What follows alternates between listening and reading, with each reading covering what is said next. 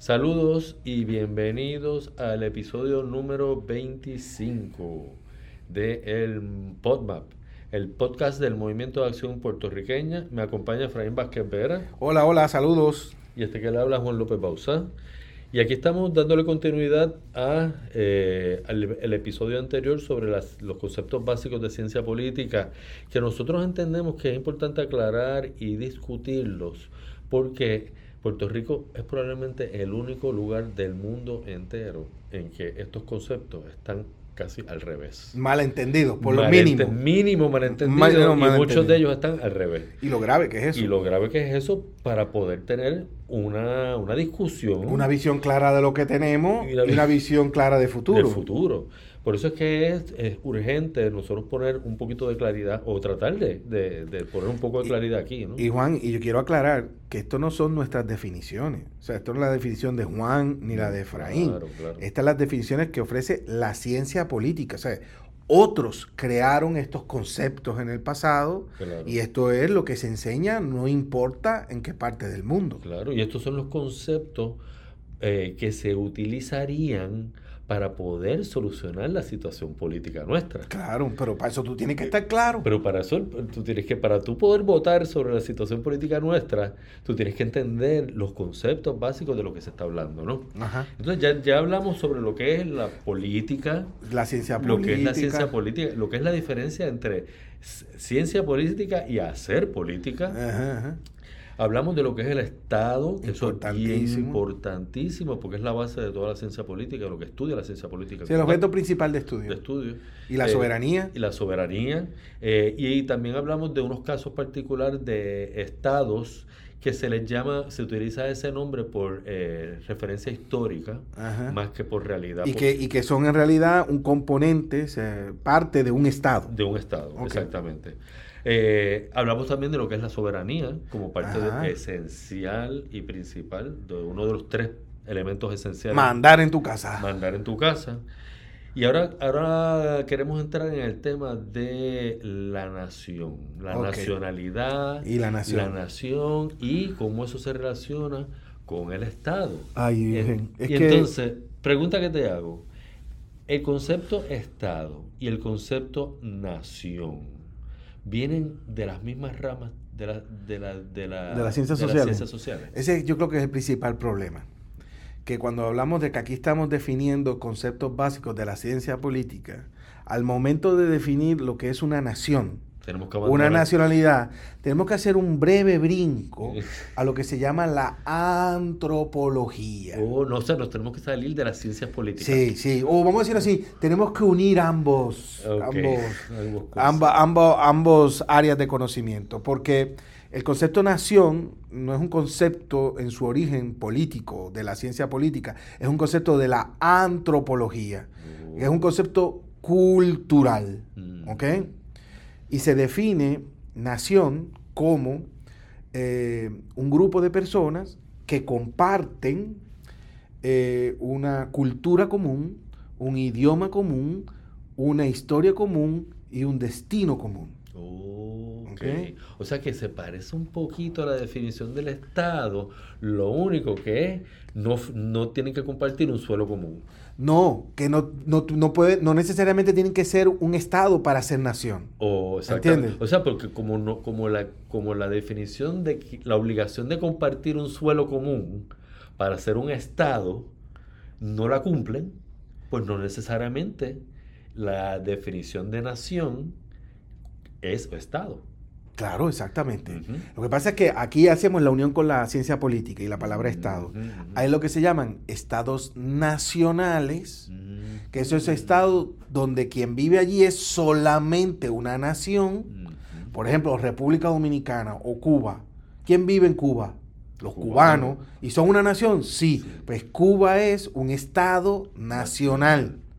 Pero hay otros estados que son multinacionales. Que eso quiere decir que tienen muchas naciones dentro de su estado. China tiene muchas naciones, India, Rusia, pero a mí me gusta coger siempre el caso europeo del país Bélgica, Mm. donde hay tres naciones dentro del estado belga. De un solo estado. de un solo estado, que es los balones que hablan francés, los flamencos que hablan flamenco y los alemanes que hablan alemán. Y los tres son belgas, del estado belga, pero cada uno de su propia nación. Tanto así que cada uno tiene un ministro de cultura diferente y tienen sus propios canales, su sistema educativo diferente. Y tú sabes, lo que, quiero decir con esto es, ahí por ejemplo, en Bélgica los balones no tienen un estado propio. O sea, que tú me quieres decir que en Bélgica no se, no se habla belgo. No, se habla flamenco, francés y alemán. Ok. okay. Entonces, entonces es gracioso. Mira, entonces, ¿qué, qué, qué quiere decir esto? Que que obviamente lo común, lo que es más extendido, es que si tú eres una nación, tú tengas tu qué? Tu estado. Eso es lo normal. Pero hay muchas naciones que no tienen estado propio. ¿ok? Y viven en una colonia, se podría decir. O hay otras naciones que están integradas en otros estados. donde hay otras naciones que viven juntos. Entonces, en ese sentido, un ejemplo de una nación que no tiene estado es este, puertorriqueños. O sea, los puertorriqueños somos una nación. Pero, no somos nación porque lo está diciendo Efraín Vázquez Vera lo dice Juan López Bauzá. Es porque así lo define la antropología. Entonces, somos un grupo de personas, compartimos una historia común, una cultura común, un idioma común y un destino común. Tienen los elementos para ser nación. O sea, da igual que diga quien diga lo que diga. Y esto lo digo porque tú sabes que ha habido gente, especialmente del bando anexionista, ahora mismo me viene a la mente alguien, donde dice que Puerto Rico nunca ha sido una nación, no es una nación y nunca será una nación. Claro, este sabía de medicina y no de antropología. Eh, y por eso su confusión. Pero ahí él está condicionando el hecho de ser nación a que tú tengas un Estado. ¿Te entiendes? Pero en el mundo hay muchas naciones que no tienen un Estado. ¿Sabes quién? Por ejemplo, los kurdos. Los palestinos no tienen su propia nación. o sea, los kurdos están entre Turquía Irak, Irán, tú sabes, todos ellos mezclados por ahí. Y, eso es, y, y así existen otras naciones. En el caso de nosotros los puertorriqueños, no tenemos nuestro propio Estado. Pero lo común es sí tenerlo. Y por eso es que a veces hay una confusión en vincular esto de ser nación a que tú tengas tu propio Estado. ¿Ok? Entonces, cuando, cuando aquí en Puerto Rico, que nosotros tenemos el concepto de Estado, nación y patria y país. ¿Cómo tú, por ejemplo, mira, en bueno, decir que patria y país no son conceptos eh, de, la ciencia política. política, no, no, Son conceptos que describen sentimientos sociales. Son conceptos sociales, pero que influyen mucho. Sí, sí. Y que la gente se pone muy a la defensiva. No, yo creo que esos conceptos son los que te demuestran a ti que efectivamente Puerto Rico es una nación. Sí, claro, claro. Por ejemplo, aquí se escucha mucho y decimos, hay país hay país o no tenemos país. Sí, sí, no tenemos país. Pero sí existe el concepto de que hay de un país. ¿ves? Sí, sí, sí. Pero, pero eso, un poco hace referencia a lo que estamos diciendo de lo de yo me, acuerdo que, yo me acuerdo que cuando los la gente de Lupeya, Uriel y toda esa gente, se fueron para allá. Estás hablando de tu novela. De mi novela, de mi novela, y fundaron la, la Nación de Lupeya. Eh, ellos tenían esas disyuntivas de, eh, etimológicas y semánticas, ¿no? Eh, y finalmente ellos resolvieron todo ese, ese gran viaje de ellos con una sola fórmula que decía, la nación se va del país para salvar a la patria. Está bueno eso. es decir, la nación como la gente. El país como el físico. El físico. El, la isla como tal. Ajá. Y la patria como la unión de los dos. Ok. y entonces, pues entonces, en ese aspecto ellos trataban de buscar una fórmula claro. Para poder solucionar todas las disyuntivas de las significaciones. O sea, las colonias, las colonias en sí mismos son contradicciones por todas partes. Por todas partes. Y entonces está brutal, ¿no? Porque de momento, espérate, este, somos ciudadanos norteamericanos, pero somos puertorriqueños. Entonces, eso como que no cuaja en el mundo normal. Y, y, en ese sentido, por eso es que vienen a desarrollarse estos conceptos de país, de patria, porque como no son estrictamente políticos, conceptos políticos, si son conceptos que describen un sentimiento. Claro, claro, Y en ese sentido es importante. Tú sabes que, haciendo un paréntesis, eh, Franz Fanon hablaba mucho de este cortocircuito que se crea en la mente del colonizado ante tanta contradicción. Sí, sí, sí. Ante tanta cosa loca. Hay cosas que nada más pasan aquí. entonces, entonces él habla, incluso Franz Fanon habla en Los Condenados de la Tierra, de que llega un momento en el cortocircuito de la mente del colonizado que, se, que, que, en esos lugares se empiezan a, crear seres mitológicos. La gente empieza a ver cosas. ¿Y cuáles son aquí los...? Aquí, aquí nosotros somos expertos en, en Chupacabra. Muchachos, Nosotros un alumno me acordó de la gárgola, la, gárgola. Yo le pregunté, oye, ¿qué es la diferencia entre la gárgola y el chupacabra? Oye, lo que me contestó, que la gárgola abuela. Mira, óyete, ahora bien, por lo general, como dije, toda la mayoría de las naciones del mundo tienen su propio Estado. Eso es lo normal. y por, nacional. Ajá, por, ende, al ser Estado nacional, es normal que ellos tengan lo que se llama la ciudadanía. La ciudadanía es algo que solamente lo otorga el Estado, es decir, la soberanía. Y la ciudadanía es una condición jurídica que adscribe a la persona al Estado es como una especie de, membresía de un club, ¿no? O sea, tú eres parte de ese club, pues te dan una tarjeta, pues es algo así, ¿no? Es la membresía del club, te vincula. Eh, y entonces, no podemos confundir lo que es ciudadanía con nación, ¿ok? O sea, tú puedes tener una nación, una nacionalidad y, una ciudadanía diferente. Y ser miembro del club de tal país. O de lo que sea, exacto. Como igual puedes tener una sola nación, tu nacionalidad, y puedes tener muchas ciudadanías. O sea, no solamente una. ¿Ok? En el caso nuestro de los puertorriqueños, somos de la nación puertorriqueña, que ya sabemos la historia de por qué somos ciudadanos norteamericanos. Pero eso no nos hace parte de la nación norteamericana. ¿Entendieron? O sea, y yo creo que esto es bien importante. Eh, como ya hemos explicado anteriormente, hay básicamente tres formas de adquirir la ciudadanía, que es por nacimiento, jus soli, por sangre, jus sanguinis, y naturalización. Cuando tú preguntas eh, por qué los puertorriqueños somos ciudadanos norteamericanos, pues no fue por ninguna de esas tres. Fue por una ley que aprobó el Congreso donde les daba a los puertorriqueños la ciudadanía norteamericana. ¿ok? O sea que la ciudadanía de los puertorriqueños sería algo así como una ciudadanía estatutaria. Por eso es que pueden discriminar contra nosotros. Entonces, yo quiero que tengan bien claro que una persona puede tener una ciudadanía que no represente su nacionalidad. O puede tener muchas ciudadanías que no representen su nacionalidad. Puede ser alguien que nació en Colombia y por ende el derecho de suelo es colombiano. Su papá es norteamericano y su mamá es venezolana. Ese niño, ¿cuántas ciudadanías va a tener? Tres. La norteamericana, la colombiana y la venezolana. Supongamos que ese niño recién nacido se va a México a vivir y se naturaliza mexicano. Y toda su vida lo vive en México. Tú le preguntas a él, oye, ¿cuál es tu nacionalidad? Y él te va a decir, mexicano. Pero tu ciudadanía, ah, yo tengo la norteamericana, la venezolana, la colombiana y la mexicana. Va a tener cuatro pasaportes. Pero él se siente que mexicano. Porque esto de adjudicarse la nación lo hace el, individuo.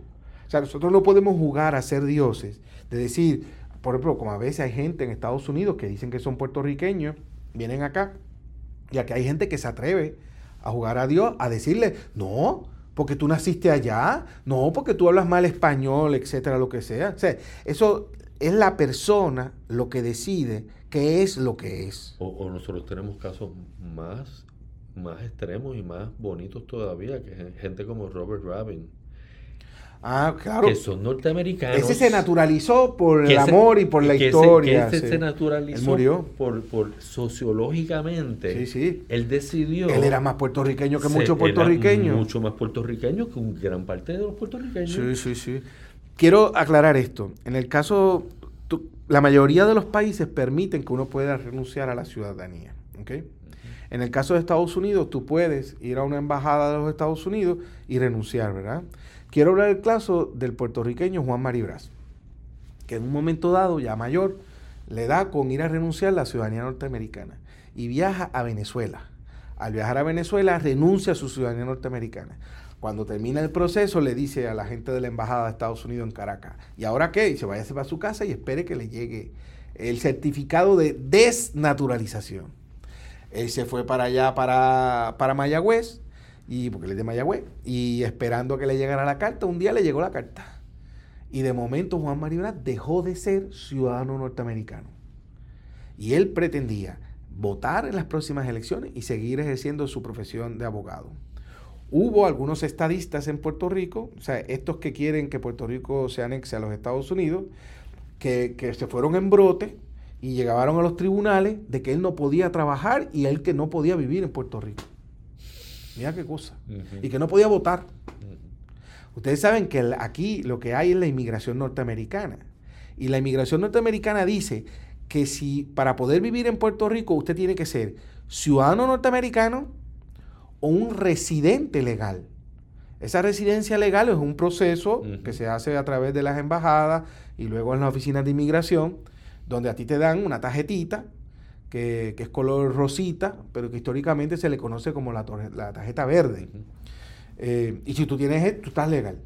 Si tú no eres ciudadano norteamericano y no tienes esa tarjetita de residente, tú estarías, como dicen por la calle, que a mí no me gusta, ilegal. O, irregular, que le Irregular, pero irregular es lo correcto. Lo ilegal es lo feo, porque nadie es ilegal. Exacto. Bueno, a esa persona ilegal, ¿qué hay que hacer cuando se encuentra? Se le arresta y se la deporta a su lugar de origen. Estados Unidos se vino a dar cuenta de esas contradicciones que estábamos hablando que ocurren en la colonia, que pasó al permitir que Juan Maribra renunciara a la ciudadanía norteamericana. Juan Maribra ya no era ciudadano norteamericano, tampoco tenía residencia, por lo cual él era ¿qué? Un ilegal.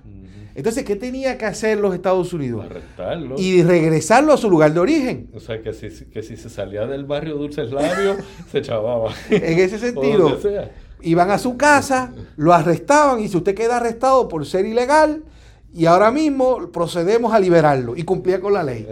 Entonces, a él le revocan la, la desnaturalización y él volvió a ser ciudadano norteamericano y él murió siendo ciudadano norteamericano, aunque su nacionalidad era puertorriqueña. Y esto lo digo porque a mí varias veces gente ignorante me ha invitado a renunciar a la ciudadanía norteamericana. Incluso me han mandado la solicitud para renunciar, que por cierto, para renunciar solamente se puede renunciar en una embajada de los Estados Unidos. ¿Ok?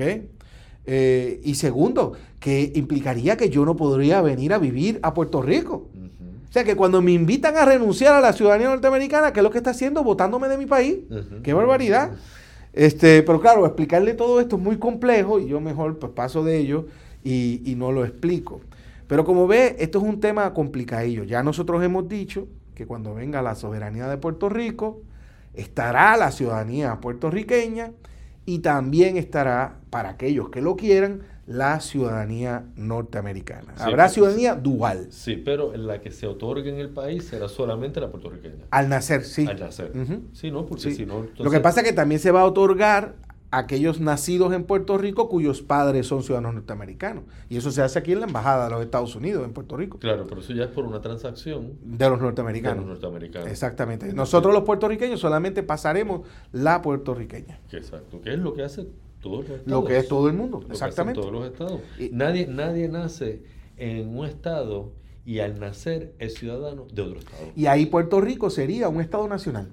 Exactamente. ¿Por qué? Porque vivirían, los que viven ahí son puertorriqueños, aunque haya extranjeros, obviamente, pero, pero el grueso de la gente que vive ahí son puertorriqueños.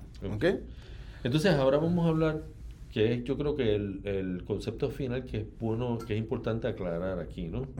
Que es, si ya sabemos que nosotros no somos un Estado, ya sabemos que aquí no se puede practicar la política. Porque la política... Porque el poder no lo tenemos. Porque el poder no lo tenemos. el, gobierno de Puerto Rico no tiene el poder para cambiar y transformar nuestras vidas.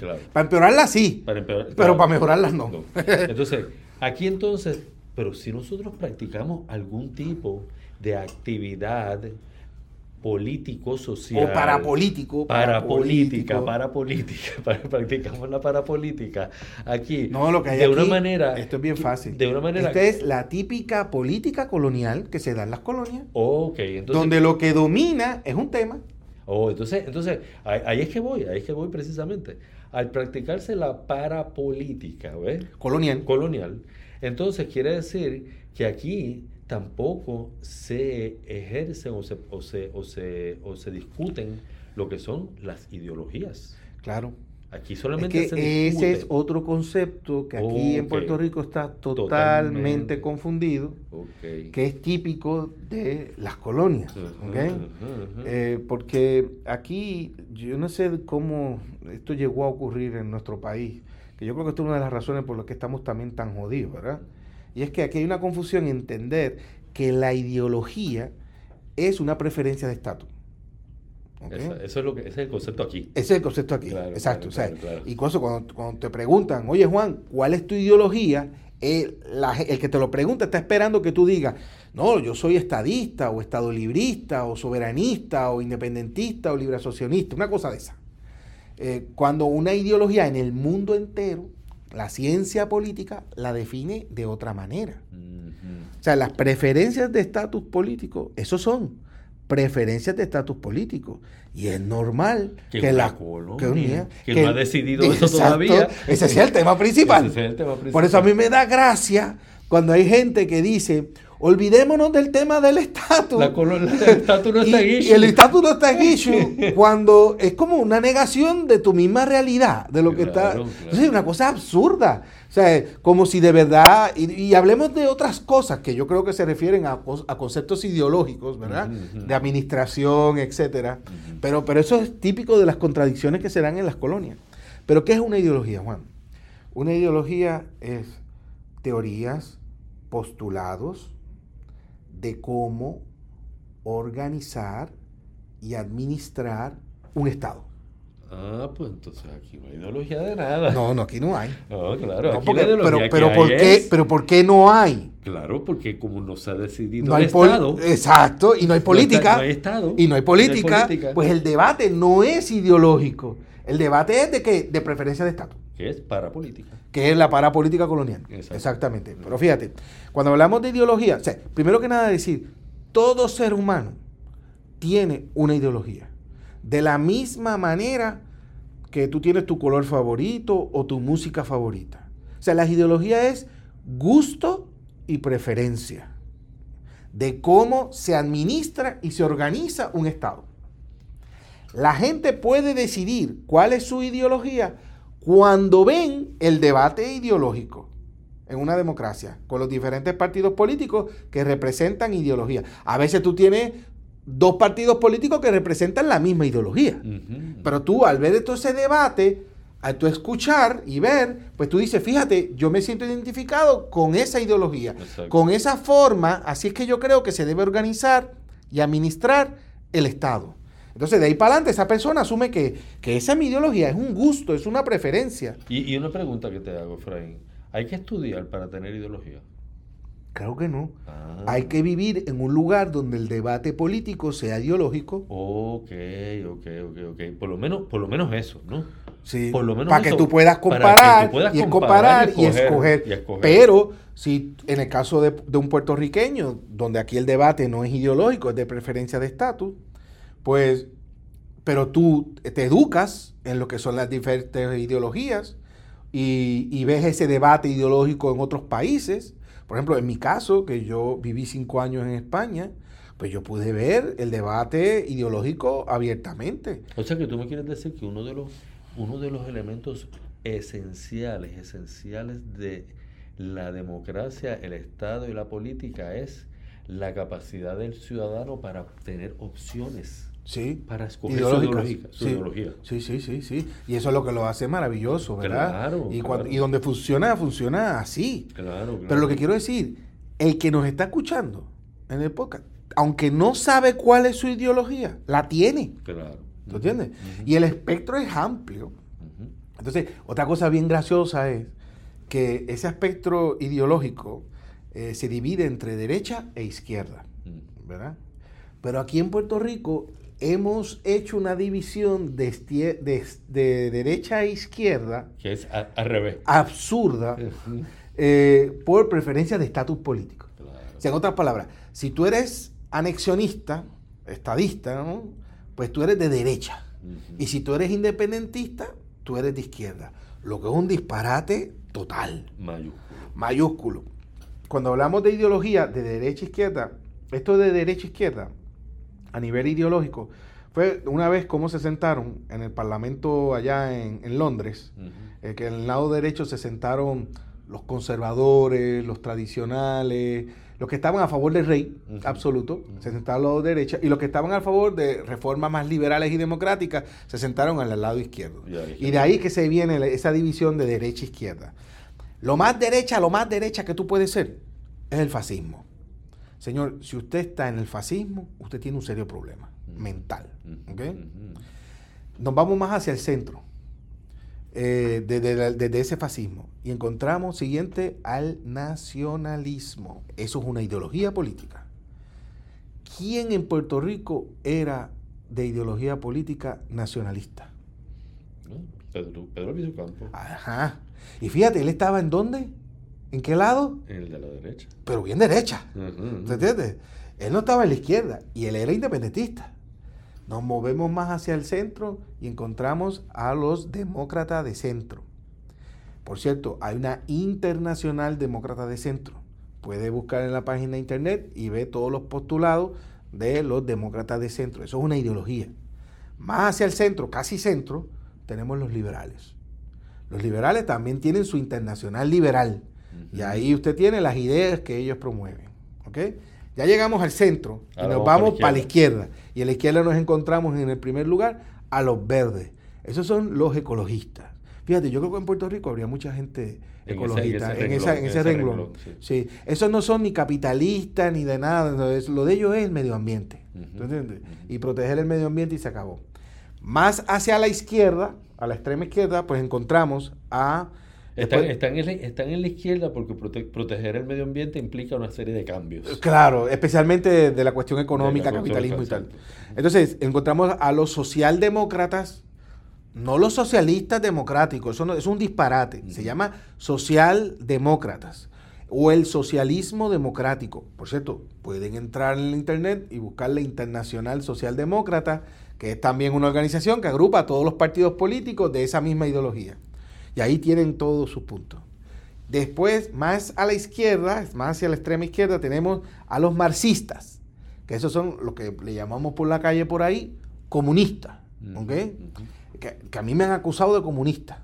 Y me molesta un montón porque los comunistas son ateos y yo no soy ateo. ¿Y, lo- ¿Y los socialistas dónde están? En la socialdemocracia. Ah, esos son los que son. A eso se le llama socialista. son los que se llaman O sea, cuando, cuando en Puerto Rico le llaman socialista a alguien, están- es- están como queriendo decir que eres marxista comunista, está pero en realidad eres un socialdemócrata. Como por ejemplo el gobierno de España ahora, que es socialdemócrata. ¿Está bien? Entonces, dije los marxistas, ¿verdad? Y extrema, extrema, extrema, extrema izquierda, que si usted está ahí, usted tiene un serio problema mental. Son los anarquistas. Mm. ¿ok? Se creen en la destrucción del Estado y no autoridad, y son unas cosas. Lo normal sería que en Puerto Rico hubiese una parte importante de la población que fuera demócrata de centro, que eso es centro derecha. Creo que habría algunos pocos liberales y obviamente también habría una buena cantidad De de, so- socialdemócratas. Socialdemócratas, los socialistas. ¿ok? Habría mucho, que eso no es marxismo, No, no, no, no. Sí, puede ser que haya algún marxista que otro, ¿verdad? Este, pero más o menos ese sería el espectro ideológico.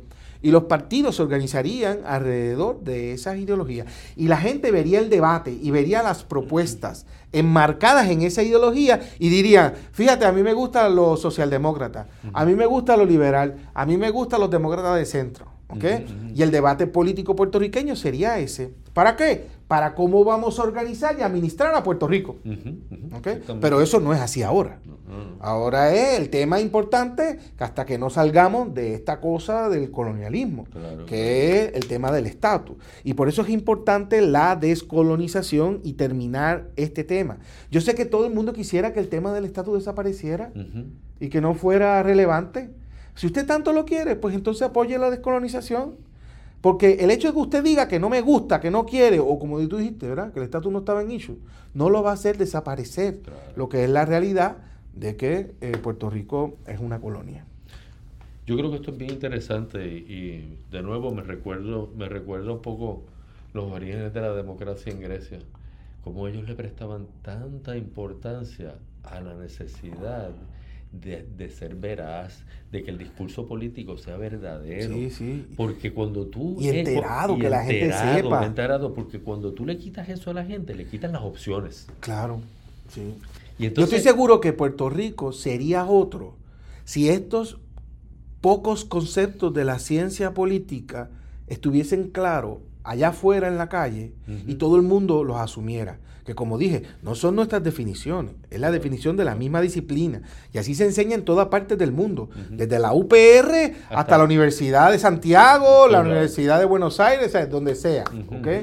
y, obviamente sería un pueblo con mayor cultura política, pero en este país parecería ser que muchos políticos se empeñan en que la cultura política sea pobre para mantener el sistema colonial y poder seguir viviendo de la politiquería colonial. Claro, que es que el sistema colonial solamente se sostiene mientras se crea que la discusión real es el sistema colonial.